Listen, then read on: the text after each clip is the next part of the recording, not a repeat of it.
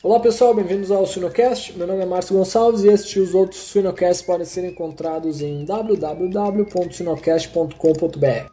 O Suinocast é possível graças ao patrocínio da Grosseria Speak, genética de suínos, e a Zoetis. A divisão de saúde animal da Pfizer passou a se chamar Zoetis. E aos parceiros Suinocultura Industrial e ao Suinotec. Essa empresa apoia a educação continuada na suinocultura brasileira. No site do Sunocast você encontra, além dos episódios em MP3, diversos recursos para download. O bate-papo de hoje abordará o tema Pierce, por que devemos entendê-la. Nosso convidado é o médico veterinário Daniel Linhares, se formou na Universidade Federal de Goiás no ano de 2003. Após isso, trabalhou na área de produção e sanidade da AgroSérie Speak por seis anos, onde realizou MBA na Fundação Getúlio Vargas em 2009, foi para a Universidade de Minnesota fazer PhD na área de epidemiologia e controle de doenças infecciosas, finalizando no início de 2013. Atualmente está trabalhando como gerente de serviços técnicos na AgroSeries Peak. Olá, Daniel, tudo bom? Olá, Márcio. Olá, ouvintes. De que cidade está falando? Estou falando de Rio Claro, em São Paulo. Que maravilha. Qual que é o teu hobby, Daniel? É uma boa pergunta. Eu sou pai de dois filhos, então meu hobby hoje é aproveitar esses dois meninos pequenos no final de semana e nos tempos livres. Imagina a correria, né? que beleza. Bom, então vamos falar de suinocultura.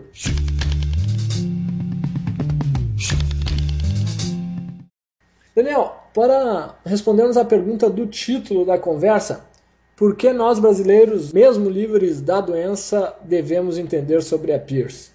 Bom, é, é importante ressaltar que PIRS hoje é considerada pelo, por produtores de suínos e por especialistas em geral como uma das doenças infecciosas mais importantes da suinocultura mundial, se não for a mais importante. Eu acredito que o, o risco de introdução do vírus da, da PIRS no Brasil ele, ele é baixo por medidas adotadas pelo Ministério da Agricultura, por empresas de genética e que importam animais, enfim, mas esse risco não é zero.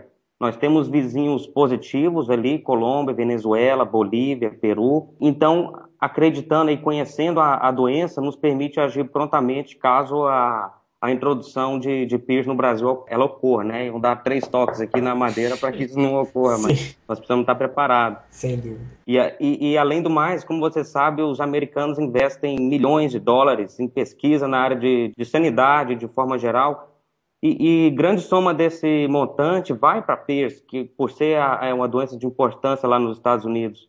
Então, essas tecnologias pioneiras aí de diagnóstico, de biossegurança, de, de monitoria, de epidemiologia, controle e erradicação de, de doenças, elas são grande parte desenvolvidas para a PIRS e muitas dessas tecnologias podem ser aplicadas a, a outras doenças. Então, por por esses motivos aí, eu encorajo todos os brasileiros a continuar interessados em, em PIRS, é, acompanhando as novidades que, que acontecem no, no mundo PIRS, vamos dizer assim. Excelente, Daniel. E em, em termos uh, financeiros, qual que é o impacto econômico da PIRS? Bom, vou responder com a pesquisa recente que foi encomendada pelo National Pork Board lá dos Estados Unidos, seria a a BCS do, dos Estados Unidos. Um estudo recente aí que foi publicado esse ano mostra que é mais de um bilhão de dólares por ano é o custo de PIRS para a suinocultura nos Estados Unidos. Muito alto, né? É estrondoso, né? Daniel, se eu não me engano, tem uma estimativa do professor Scott D de que quando uma granja de aproximadamente 3 mil matrizes contamina com PIRS, é um prejuízo ao redor de meio milhão de dólares. Confere? Exatamente. Exatamente, meio milhão de dólares numa granja aí, mais ou menos de 3 mil matrizes, que é mais ou menos aí o tamanho de granja bastante comum nos Estados Unidos. Tá joia. E Daniel, qual que é a ocorrência da PIRS ao redor do mundo? O PIRS é uma, é uma doença bem prevalente no, no mundo da suinocultura. Né? Ela, é, ela é presente em praticamente todos os países onde a suinocultura é importante ou é expressiva, com algumas é, exceções, como, como a Nova Zelândia, é, o Brasil, a Argentina, e o Chile, que o Chile foi positivo e, se, e, e erradicou a doença, né? Um dos, é um dos exemplos aí que erradicação de PIRS a nível regional, a nível de país é possível. A Suécia era livre até o final do ano passado e se contaminou é, recentemente. Certo. Excelente. E, e, qual que é a tua hipótese, Daniel, do porquê que o Brasil é livre da PIRS? Será que Deus é brasileiro? Acho que era. Pode ser, mas é bom. Na, na, verdade, eu acho que realmente sorte é um, é, é, pode ser que seja um fator mesmo, Marcos, porque nós, como o Brasil, nós importamos muito material genético nos anos 70, no final dos anos 80, particularmente, quando o PIRS explodiu no mundo como uma doença aí que eles chamavam na época de doença misteriosa dos suínos, e naquela época não tinha ferramentas de diagnóstico como tem hoje, né? Não tinha como você sabe, fazer uma triagem se você está importando PIRS ou não.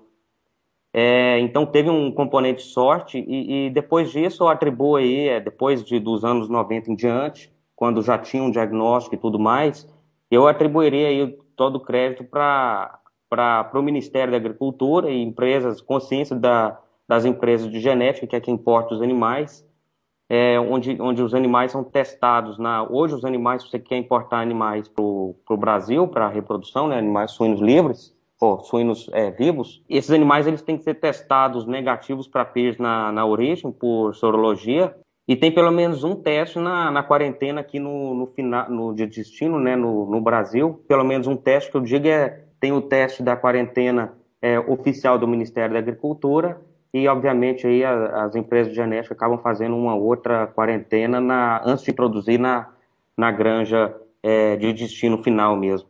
Bacana. Bom, entrando especificamente uh, sobre o agente infeccioso, quais são as características do vírus da PIRS e quão suscetível ele é ao ambiente e aos desinfetantes, Daniel? Bom, então fazendo aqui um vestindo aí um chapéu de virologista rapidamente, ele é um vírus RNA, ele é um vírus de alta mutação e, portanto de, de evolução é, genética é, rápida. Ele é relativamente pequeno, tem ali 50, 60 é, nanômetros de diâmetro. Para ter uma referência, o influenza tem 80, 120, o circovírus, o menor deles tem 17, 22. Então o, o PIRS está ali entre 50 e 60. Ele tem capacidade de ser transportado pelo, pelo ar, como o pessoal é, é, sabe, né? Por isso que eles filtram granjas, filtram o ar de granjas. E então ele tem capacidade de infectar animais aí pela via aerógena que é mais importante sobre o vírus, ele é, ele é o vírus mais mutagênico que nós conhecemos hoje, medido pela taxa de substituição de nucleotídeos é, por ano. Quando eu digo mais, é inclu, incluindo aí vírus como, como HIV, como influenza A, né?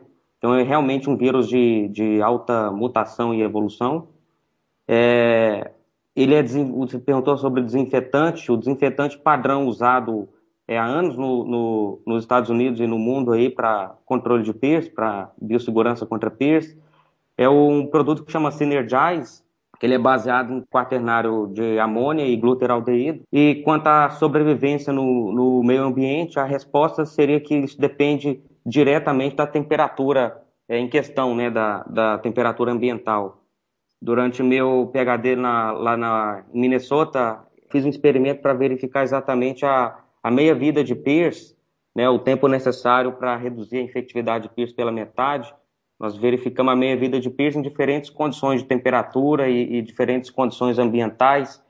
E, e em suma, é, em, em, resumo, a gente pode dizer que Pierce é praticamente estável a temperaturas abaixo de menos 20 graus Celsius, quando congelado realmente, né, resistindo aí a anos é, mantendo a infectividade durante anos, mas essa meia-vida, o tempo necessário para reduzir a infectividade pela metade, ela cai exponencialmente com o aumento da temperatura ambiental, certo?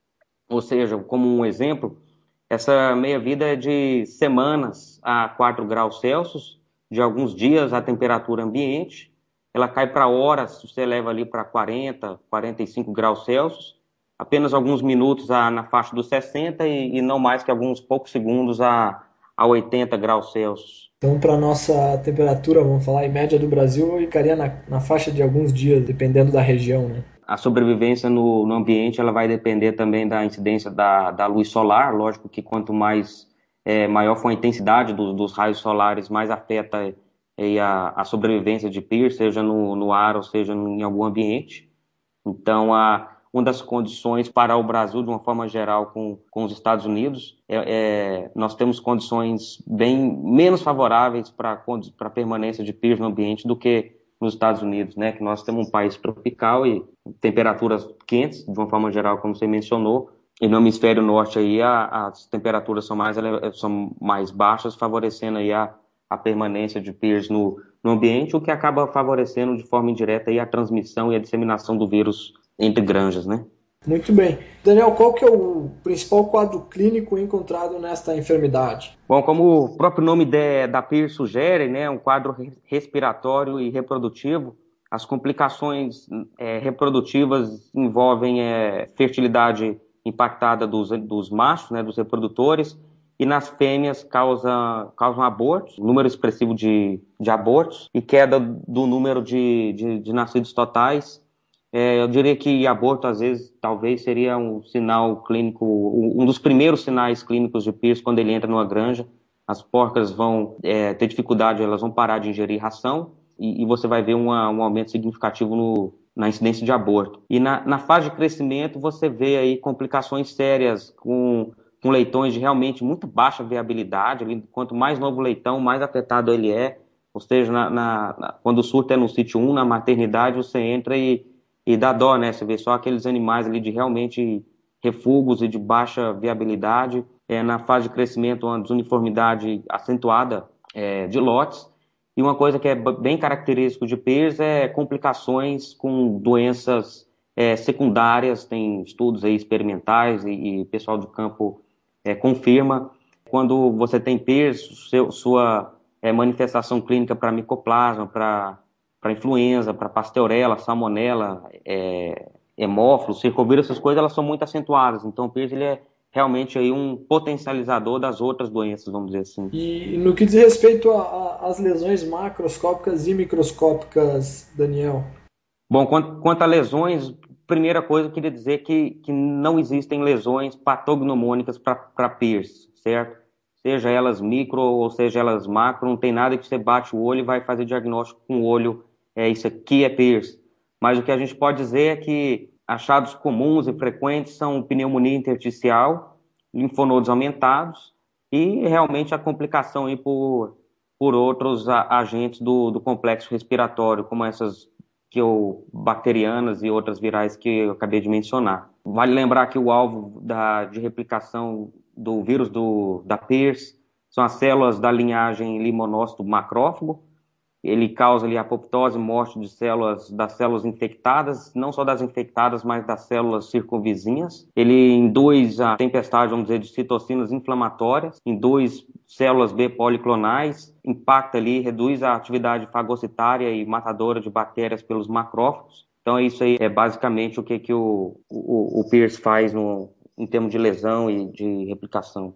Bom, e isso nos leva a pensar, Daniel, como que é fechado o diagnóstico da PIRS e, e quais são os outros agentes, então, que você já comentou alguns, que devem ser testados uh, como diagnóstico diferencial? Bom, o, o, o, dia a dia dos veterinários de campo que lidam com PIRS é baseado em PCR e, e ELISA, né? Se, se você se trata, trata de uma granja livre e, e e desconfia ali ou tem suspeita da, da introdução de PIRS, você vai trabalhar com ELISA. É, a soroconversão ela acontece rápido, ela acontece ali, os animais começam a soroconverter na primeira semana, a partir dos 10, 14 dias, grande parte do plantel já, dos animais expostos já soroconverteram. E o PCR para identificar ali o RNA do, do, do agente no, nos tecidos, que são os tecidos de eleição para fazer PCR, são os tecidos é, linfóides e além do, do pulmão e, e tonsilas, né? Então, um do, uma das formas para fazer a monitoria de granjas vírus é, base, é, a, é a sorologia. E vale lembrar que o kit que é comercial hoje disponível, bastante usado, é o da IDEX, assim como qualquer outro kit de, de screening sorológico, ele não tem uma especificidade de, de 100%, certo? Nem, nenhum kit tem. É só para mesmo para triagem.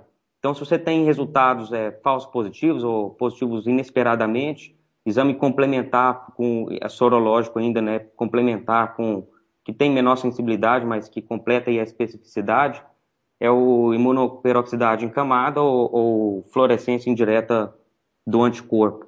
Mas é para simplificar a conversa, é basicamente combinação de ELISA e, e PCR. Certo. E Daniel, é, o que, que deve ser feito ao nível do país, uh, bem como ao nível das granjas, para mantermos o país livre da PIRS? É, é, bem importante a gente continuar, né, como você disse, livre dessa, dessa enfermidade, é uma doença devastadora. E eu acredito que realmente a gente está no, no, caminho certo. As autoridades do, do Ministério em Brasília e os seus consultores, né, os, o pessoal que dá suporte técnico para o Ministério, eles são muito bem conscientizados que o Brasil é e deve continuar sendo livre de, de doenças importantes, como não só como o PIRS, mas também incluiria aí PGE e o PED, outra doença, outro coronavírus emergente, e entre outros vírus que nós somos livres hoje, basicamente aí usando quarentena em quarentenário é, apropriado e depois o quarentenário na granja de destino com testes laboratoriais e, e seria aí o, a, a receita né, simples do sucesso. Maravilha. E quais eh, são as medidas que têm sido utilizadas para tentar controlar a PIRS e qual que seria a eficácia de cada uma delas? Bom, existem várias medidas, né, mais de um, existem várias medidas para combater PIRS. Algumas delas podem ser categorizadas em dois pontos. É, uma parte delas é para eliminar o vírus da, da PIRS da granja e outra é, entra com o objetivo de controlar PIRS. Quando a gente fala de controlar, a gente fala em viver é, de forma é, clinicamente estabilizada para PIRS, certo? E a escolha dessas ferramentas, ela vai depender de, de alguns fatores, como, por exemplo, é, a probabilidade de continuar livre caso o vírus seja eliminado, certo? Tem, tem algumas regiões, por exemplo, é, que são altamente, que tem uma densidade alta de, de suínos, como ali no, no, nos Estados Unidos, no, você pegar aí o, o norte de Iowa, sul de Minnesota, uma região considerada de, de densidade altíssima de suínos, tem muita granja ali que o pessoal decide não eliminar o vírus, eles decidem controlar o vírus porque a probabilidade de, de reinfecção é, ela é altíssima, ela é quase certa, né?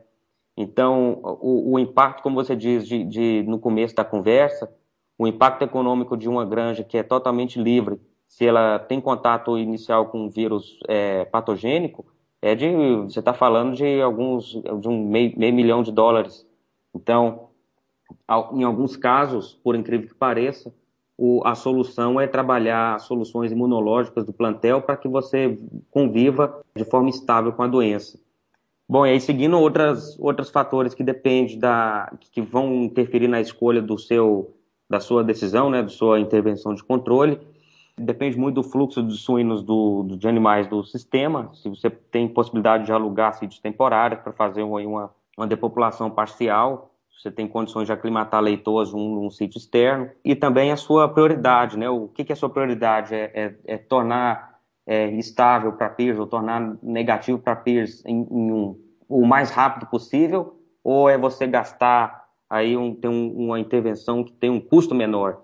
Então a escolha da, da, da sua intervenção vai, vai depender muito de, de, de alguns desses fatores. Hoje, para falar de uma forma geral e o que, que o pessoal tem feito assim de uma forma é, quase que, que padrão, né, um método bastante usado nos Estados Unidos, tanto para controlar quanto para erradicar, é uma técnica aí nos Estados Unidos que eles chamam de é, LCE, que é Load Close Expose, quer dizer, load é você trazer as leitoas, você trazer leitoas extra para sua granja, certo?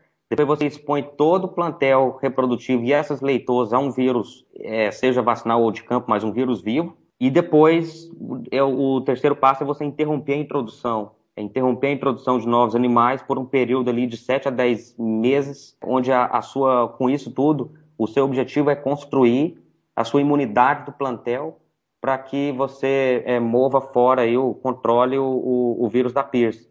Porque PIRS ele, ele é devastador e tudo, mas uma coisa é certa, a imunidade contra Pierce, ela leva tempo para formar, mas ela é, mas ela é eficiente, ela e, e ela é certa, ela é, vai mais tempo, menos tempo, mas ela, quando a imunidade ela é construída, ela realmente ela, ela, ela cessa completamente a excreção do vírus e ela protege é, num grau aí muito grande, ela protege os animais contra infecções subsequentes. Então, com essa estratégia aí de fechar grande, de você trazer leitores, de expor todo mundo, você quebra o ciclo de, de, de transmissão da PIRS e isso tem trazido aí resultados bem interessantes. É, por isso que, que veterinários aí no, nos Estados Unidos, grande parte deles vai perguntar como você controla PIRS, como você elimina PIRS. Pouca gente vai dizer eu depopulo a minha granja muita gente vai dizer eu fecho a granja, eu, eu exponho os animais para ela e é assim que e é assim que é feito assim de uma forma bem bem comum. Outra ferramenta que é bem usada e mais para nível de controle, não erradicação, é a aclimatação das leitoas. De novo aí tomando vantagem do conhecimento de que imunidade ela é uma coisa que ela demora para acontecer, mas quando ela vem, ela vem forte. é uma imunidade realmente protetora contra, contra infecções subsequentes. Então, o pessoal tem trabalhado bastante a aclimatação de leitoas, que consiste aí, mais especificamente, em expor essas leitoas ao vírus a partir de qualquer hora, a partir das 12 semanas de idade, quanto mais próximo dessa idade, melhor, para dar mais tempo para as leitoas é, desenvolverem a imunidade protetora. Não só a imunidade, mas a imunidade protetora. E aí, então, elas criam imunidade, você introduz elas no plantel e assim é, você diminui bastante aí a pressão de infecção e a contaminação de leitões. Não só você diminui a pressão de infecção, mas como você aumenta a imunidade dessas leitoas e transfere a imunidade para os para os leitões de forma passiva aí quando eles mamam, né, no colostro. Então, como eu disse antes, né, muitas granjas decidem, né, os veterinários decidem manter elas positivas, estabilizar elas e, e nesses casos a, a, aclimatação de leitores, a trabalhar o, o, trabalho com a imunidade do plantel é, é a estratégia chave, vamos dizer assim. Entendi. E Daniel, chega algum momento que a granja consegue desmamar leitões negativos, mesmo tendo uh, matrizes positivas? Sim, sim, Márcio. É, é, exatamente esse é o, é o, objetivo desse programa de fechamento de granja, né? Durante meu doutorado na Universidade de Minnesota, eu participei de um, de um estudo, na verdade foi o estudo principal da, da minha tese, a gente acompanhou 61 granjas que se infectaram com PIRS e que fizeram exatamente esse processo de, de fechar a granja, de trazer é, de expor os animais e de, e de acompanhar. A gente teve várias formas de, de avaliar o, o, os programas, mas uma das formas de avaliar o programa foi o tempo necessário para a granja ser chamada é, de negativa de novo, quer dizer, desmamar leitões consistentemente, repetidamente é, negativos para PIRS no, no PCR, certo? E, e, esse tempo aí médio é, foi de o, o, tempo médio foi de aproximadamente aí 200 entre 200 e 210 dias depois do fechamento da granja, elas começaram a desmamar esses leitões é, consistentemente livres de PIRS. Tiveram granjas que atingiram esse, esse status aí de negativo antes dos 200, 210 dias, né? Teve granjas que começaram a desmamar leitões muito antes disso. E tiveram granjas, vamos dizer, a, a granja que foi mais rápido foi por volta dos 90 dias pós-fechamento mas tiveram grandes também no, no outro lado da, da curva. Se, se, a gente traçasse uma, uma distribuição desse tempo para grande negativa, é uma distribuição muito próxima da distribuição normal. Então, tiveram grandes na, no outro lado da curva que, que gastaram e que levaram é, quase 300 dias para desmamar leitões negativos. Mas esse aí, respondendo a sua pergunta, esse é o, é o objetivo mesmo. Você pode sair de, de, de positivo para negativo, sem depopular, só fazendo esses manejos aí imunológicos, é, trabalhando a imunidade do plantel e sendo é, bem rigoroso nas suas medidas de, de biossegurança para evitar uma nova contaminação com novas cepas de, de. Que legal. Agora, Daniel, uma outra curiosidade que eu tenho é o tempo para começar a desmamar leitão negativo é relacionado ou não com o tamanho da granja? Boa pergunta. Nesse estudo que a gente fez, Marcos, nesse estudo que a gente fez, é, foi um estudo com 61 granjas ali no, no, nos Estados Unidos.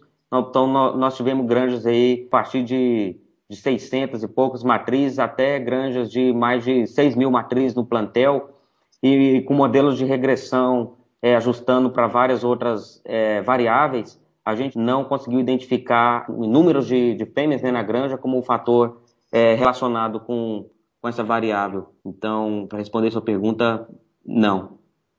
Bacana. Daniel, e bom, no, no Brasil a PIRS é, é, uma doença de notificação obrigatória. Em caso de suspeita, para qual ou quais laboratórios podem ser enviadas as amostras coletadas? Bom, acho, acho que isso é uma boa pergunta e, e eu acho que o, o, oficial do Ministério da Agricultura local, né, da, da granja ali, ele, ele com certeza vai instruir o, o, o veterinário ou o produtor que tem essa suspeita. Mas eu diria hoje aí que o laboratório oficial equipado com os kits de, de, de é, sorológicos e de biologia de molecular, né, os PCRs da vida, e, e, também com poder de interpretação dos resultados, seria ali o CEDIS, que está ao lado da, da doutora Janice, né, da, da Embrapa. Então, acho que o, o, o veterinário do, do, do, Ministério local encaminharia bem, mas eu diria que, que seria ali no, no CEDIS, que está do lado da doutora Janice. Bacana.